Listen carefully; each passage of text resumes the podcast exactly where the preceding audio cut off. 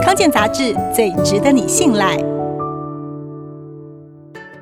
巧克力是由可可粉和可可脂所组成，因为可可豆的原料供不应求，成本又比较高，许多厂商会改用植物油来制造巧克力，其中以棕榈油更是大宗。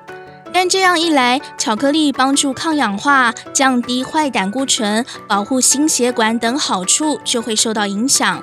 这是因为可可脂富含多种维生素、矿物质以及对心血管有益的脂肪，像是维生素 E 就有抗氧化、延缓皮肤老化和保护心血管等优点。如果改用棕榈油取代可可脂，原来的营养价值会流失不少。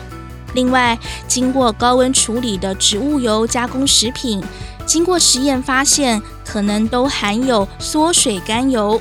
其中又以棕榈油被发现所含的缩水甘油比较高，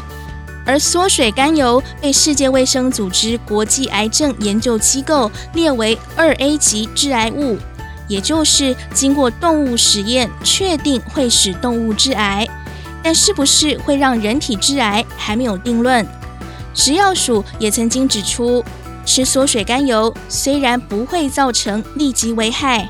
但长期还是可能增加致癌的风险。因此，虽然棕榈油可以合法添加在食品中，但也必须标示清楚，让我们可以判断自己究竟吃了什么。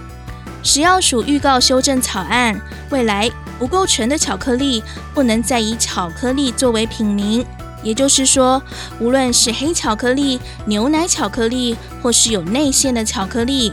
里面巧克力含量至少要占四分之一，